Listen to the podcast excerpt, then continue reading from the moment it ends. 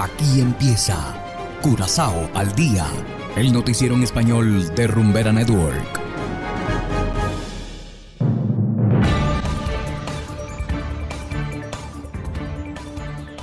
Muy buenas tardes, estimados oyentes de Rumbera Network 107.9 FM.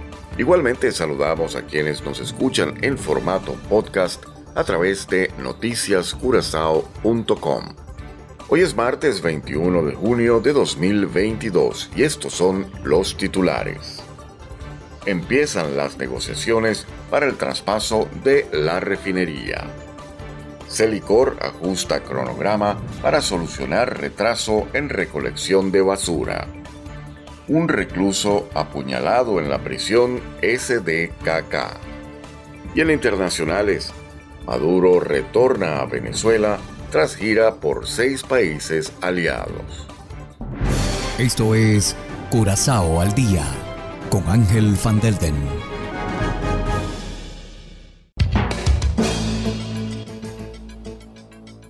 Empezamos con las noticias de interés local. Esta semana empiezan las negociaciones para la adquisición de la refinería de Curazao con el postor seleccionado. Se trata de Caribbean Petroleum Refinery, grupo encabezado por el venezolano Luis Justi que vive en Estados Unidos. El director local es Erchenel Doran. Ahora todo está encaminado a llegar a un acuerdo a más tardar el primero de septiembre. El grupo con el que se iniciarán las negociaciones está formado por seis empresas estadounidenses y una brasileña. Estas empresas buscan alquilar la refinería por 30 años con una posible prórroga de 10 años. Los postores estiman realizar una inversión de 650 millones de dólares durante los primeros tres años. Y continuando con las noticias locales, los hogares cuyos desperdicios normalmente se recogen los días lunes ahora tendrán que esperar hasta el viernes. El servicio de recolección de basura de Celicor está trabajando con un horario modificado por esta semana. Esto se debe a que la compañía tiene retrasos desde la semana pasada. El horario de Celicor ha cambiado por completo, excepto para los barrios donde normalmente se recoge la basura los días miércoles. Por ejemplo, ayer Celicor montó el programa del viernes, Hoy será el turno de los barrios en donde normalmente los jueves se retiran los desperdicios domésticos. Como resultado, los barrios que están acostumbrados a que sus residuos sean recogidos el martes tendrán que esperar hasta el jueves. Con esto, Celicor espera aliviar el atraso.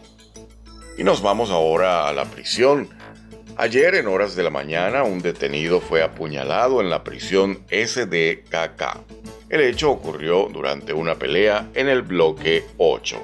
Según las fuentes, la víctima fue apuñalada en una de sus extremidades alrededor de las 10 y 10 de la mañana con un objeto punzante. El detenido fue trasladado de emergencia al ambulatorio del CMC.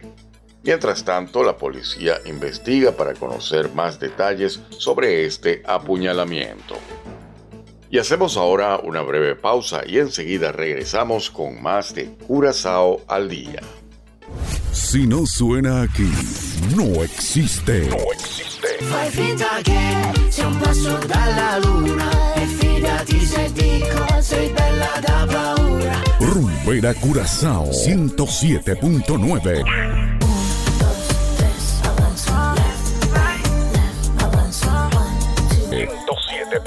100% Latino Mix. No tiene rival. Ni lo intenten. Jamás nos llegan. Continuamos ahora en el ámbito internacional.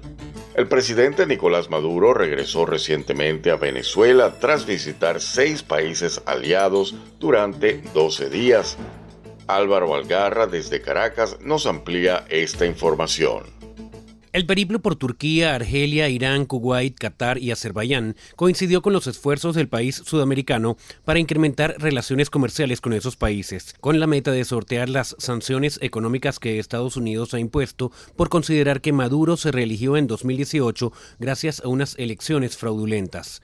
Grandes acuerdos en cuanto a inversión de petróleo, gas, agricultura, alimento, turismo, transporte aéreo, conexión, Venezuela abierta al mundo.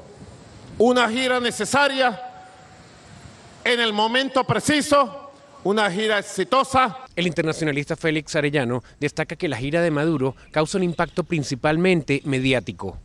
Algo que le interesa enormemente a Miraflores, que es el efecto mediático, porque creo que la visita es un 98% de efecto mediático. El dirigente opositor Andrés Velázquez considera que el viaje del mandatario fue un fracaso y deja en evidencia la conexión que tiene la actual administración con gobiernos que cometen delitos de lesa humanidad. Es una gira que yo la calificaría de inútil para el país, inútil para el bienestar de los venezolanos, inútil para los intereses del país. El presidente Maduro informó que a partir de esta semana se celebrarán encuentros en Caracas con los emisarios de los países que visitó durante su gira.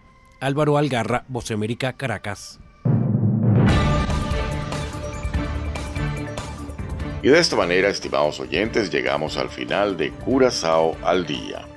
Trabajamos para ustedes Saberio Ortega en el control técnico y ante los micrófonos Ángel Van Delden. Tengan todos una feliz tarde y será hasta la próxima.